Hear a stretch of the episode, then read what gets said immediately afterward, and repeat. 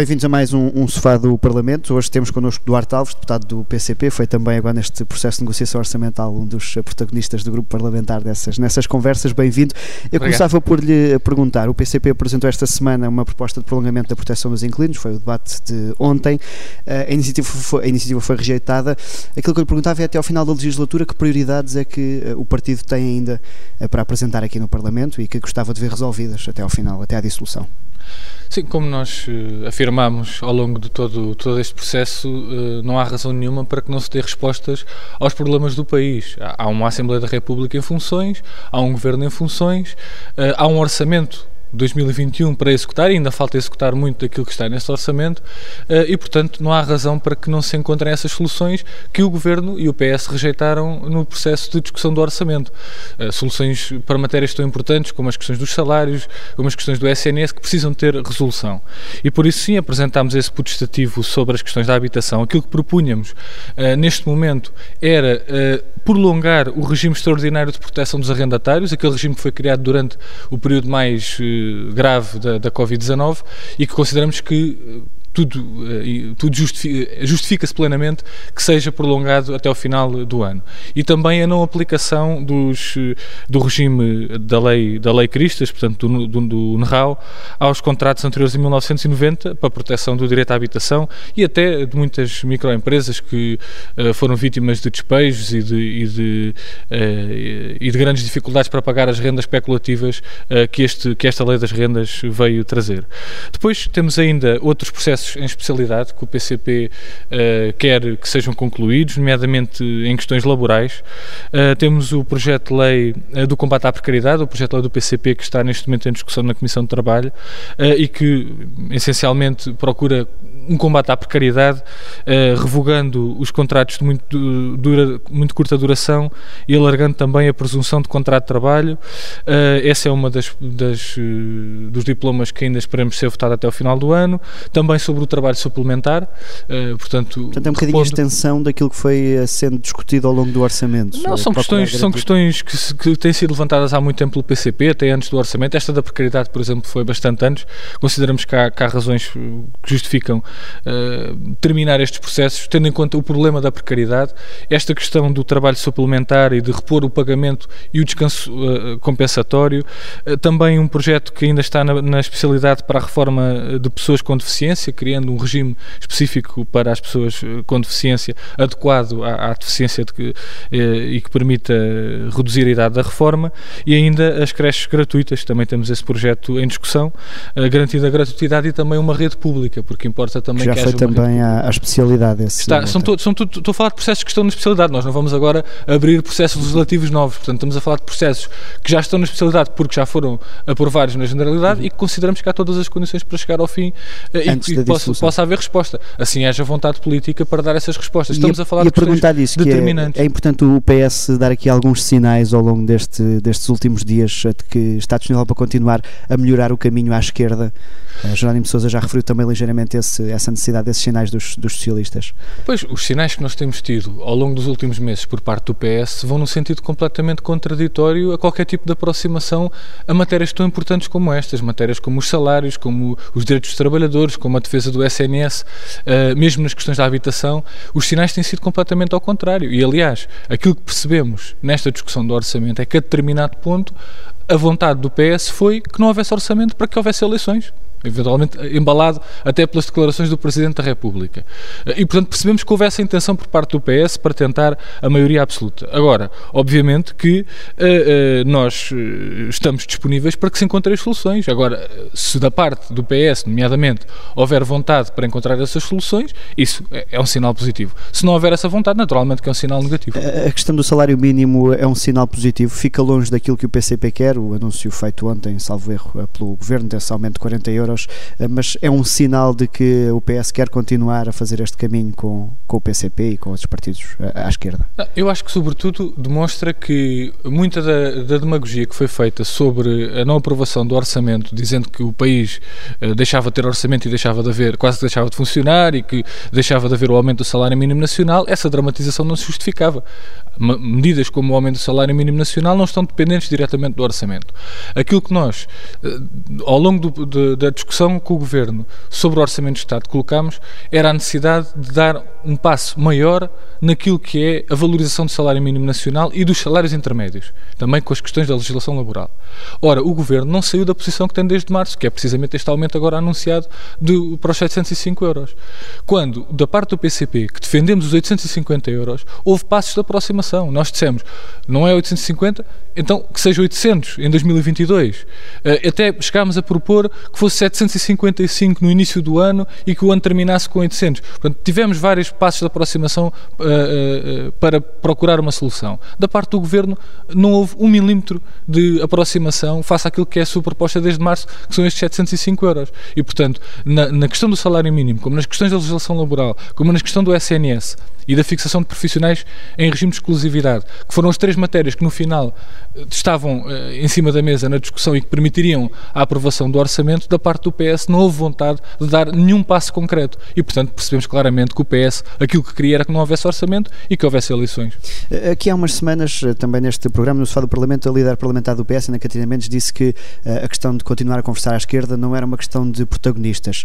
O PCP faz esta leitura, não é uma questão de António Costa ou de João Leão essas, essa continuidade das, das conversações. Não? Absolutamente. Uh, ou seja, não, não, por nós não há qualquer tipo de questão com este ou aquele dirigente. Aquilo que nos importa é as respostas aos problemas do país, as respostas aos problemas dos trabalhadores, as respostas ao, ao SNS e à dilapidação de que está a ser alvo pelos grupos privados que, que trazem os profissionais para o privado, porque o público não é competitivo o suficiente. E, portanto, é, aquilo que é necessário é dar essas respostas.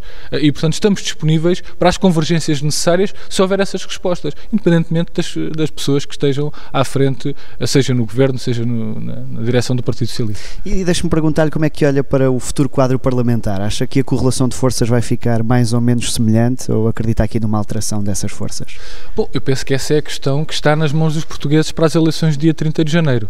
Uh, basicamente, nós vemos uma direita uh, entretida consigo própria e sem soluções para o país que não passem pela reposição da política da Troika, que é uma política de má memória que os portugueses seguramente que se lembram uh, daquilo que foi a política de PSD e CDS. E, portanto, a questão que está em cima da mesa nestas eleições é precisamente qual é o quadro que vai sair.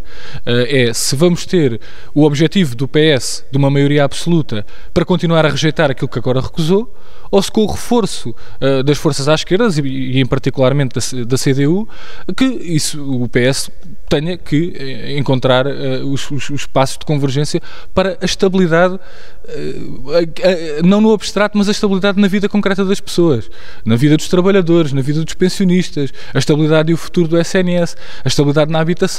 Essa é a estabilidade pela qual nós nos batemos e que consideramos que isso é que está em cima da mesa nas eleições de dia 30 de janeiro.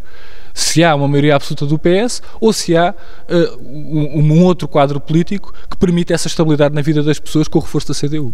Por aquilo que está a dizer, já deduzo mais ou menos que sim, mas ainda assim pergunto-lhe se, por exemplo, a questão do salário mínimo para os 850 euros, também as alterações à, à legislação laboral, uh, vão continuar a ser pedras de toque de que o PCP não abre mão num futuro quadro de conversações uh, à esquerda?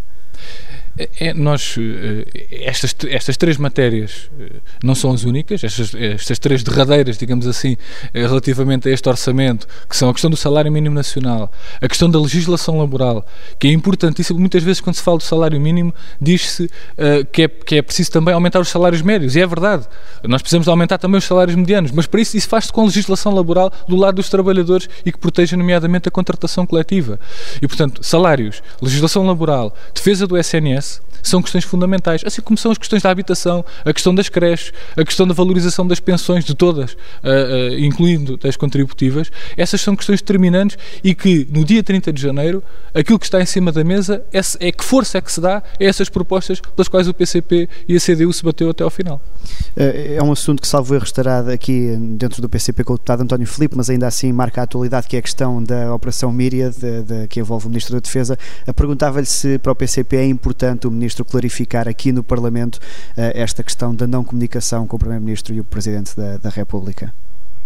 Bom, eh, realmente não é propriamente a área que eu, que eu acompanho mais diretamente, mas aquilo que nós uh, podemos identificar claramente é que uh, houve aqui, da parte de vários responsáveis políticos, uh, vários responsáveis políticos, a ideia de uma desvalorização daquilo que se passou. Ora, o que, estamos, o que está em cima da mesa são questões graves. É? São, é tráfico de diamantes, é a participação de Portugal em uh, operações, uh, enfim, muitas vezes até contraditórias com o interesse nacional uh, e que depois levam a estas situações e que, portanto, isto tem que ser muito bem explicado, naturalmente, e não pode ser desvalorizado. Eu até diria que isto, até se calhar, é mais grave do que o que aconteceu em Tancos. E, portanto, se calhar em condições normais de funcionamento do Parlamento poderia até justificar uma, uma comissão parlamentar de inquérito. Ah, pois, isso agora, isso agora não, não, sei se justifica ou não justifica uma, uma comissão de inquérito. O que justifica para já é, não, é, é, é, é que não continue esta linha de desvalorização daquilo que aconteceu e dizer que, bom, isto não mancha nada a imagem de Portugal ou a imagem das Forças Armadas. Bem, não podemos generalizar, mas naturalmente que isto tem um impacto porque estamos a falar de algo gravíssimo e deve ser encarado pelos responsáveis políticos como uh, grave a situação em si, ou seja, aquilo que aconteceu uh, com o envolvimento desses uh, militares portugueses em crimes graves, isto é, é, grave e, portanto, tem que ser encarado dessa forma e não com alguma leviandade que temos visto por parte de vários responsáveis políticos. O, o, PCP foi um dos partidos que mais aproveitou o Parlamento para fiscalizar a questão dos estados de emergência, de, das medidas para a pandemia. Essas questões estão agora a ressurgir. Há reunião na sexta-feira no Infarmed. o facto da Assembleia estar em dissolução pode um, colocar aqui em causa esta fiscalização, essas medidas mais sanitárias que podem novamente ressurgir? Bom, eu penso que primeiro é preciso ouvir os especialistas e é preciso, uh, com base na informação dos especialistas e, portanto, com, com, com a informação científica, uh, se chegue às medidas mais proporcionais possíveis, porque nós não estamos no quadro que estávamos quando foi aplicado os anteriores estados de emergência. Uh, nós estamos num quadro em que uma grande parte da população portuguesa está vacinada e que, portanto, há uma grande diferença face às situações anteriores. E, portanto, temos que ver exatamente que medidas são essas de que se tem uh, falado muitas vezes uh, até com algum alarmismo. Eu penso que é, que é, importante nós percebermos exatamente que medidas é que são necessárias neste momento e se aquilo que não é. Uh, e, e, se há alguma razoabilidade nas medidas que sejam assumidas. E, portanto, parece-me que até pode nem se colocar essa questão se tivermos em conta a situação concreta que o país está hoje, que é muito diferente do passado. Ainda assim, acredita que está mais preparado o país, por exemplo, o teletrabalho é uma questão que agora voltou a surgir, o Parlamento produziu trabalho ao longo deste ano nessa regulação de medidas de teletrabalho, ou seja, acha que o país está mais preparado naquilo que é a defesa dos trabalhadores, de que o PCP uh, eh, tanto fala? Uh. Em relação à lei do teletrabalho, nós consideramos que a lei que foi aprovada não protege os trabalhadores, porque não assume a necessidade das despesas que um trabalhador que esteja nessa situação de teletrabalho sejam asseguradas pelo, pelo empregador incluindo despesas de economato, despesas com material, com eletricidade, porque quando uma pessoa está em casa esses custos uh, são acrescidos. Uh, não está lá explicitamente nessa lei a atribuição do subsídio de refeição, caso o trabalhador já tivesse direito a esse subsídio de refeição, e isso, portanto, é também uma situação gravosa. E mesmo o direito a desligar, que foi aquilo que tem mais, sido mais referido sobre essa lei, o direito a desligar já existe antes desta lei. O direito a desligar chama-se horário de trabalho. Não se cria com uma lei de teletrabalho. Ou seja, o horário de trabalho define a hora a partir da qual o trabalhador não está a trabalhar e, portanto, tem, tem o direito ao desligamento porque não está fora do seu horário de trabalho.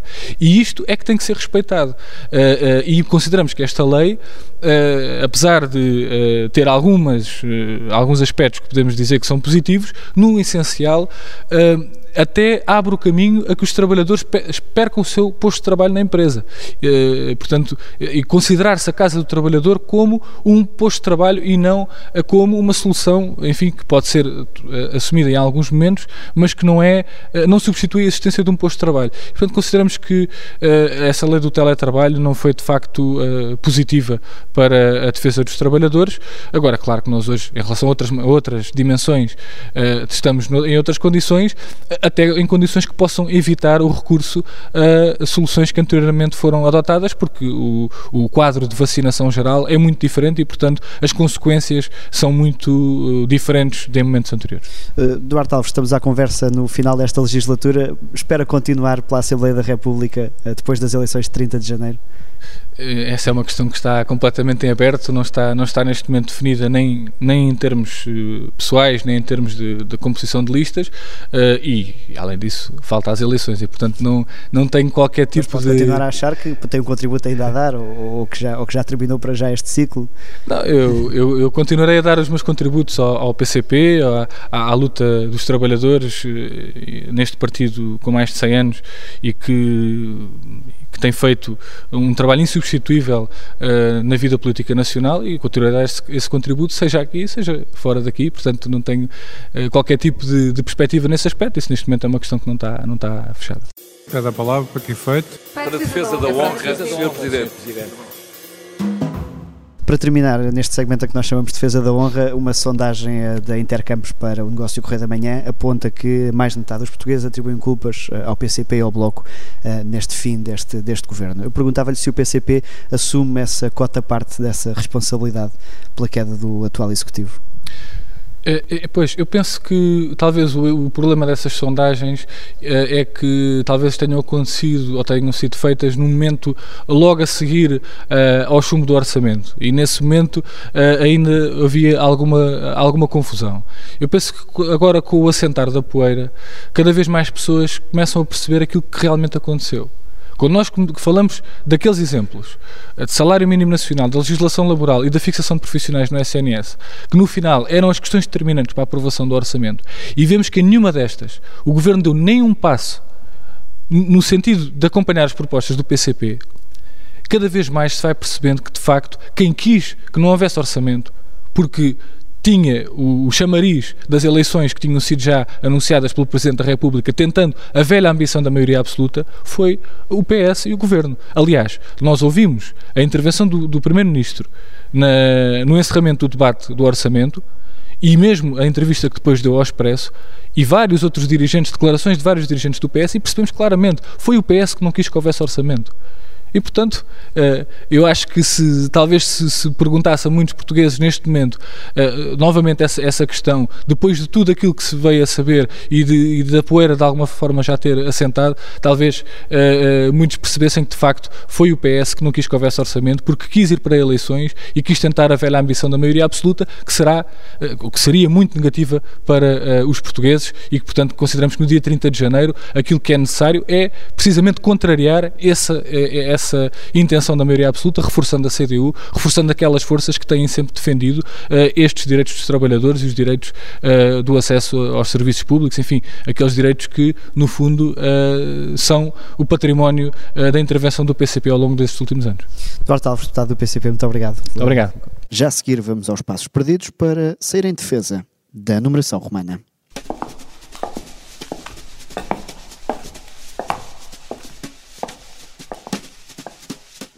Na azáfama de terminar as leis, que ainda estão a ser finalizadas, o líder parlamentar do PCP pediu a palavra para sair em defesa da tradição latina.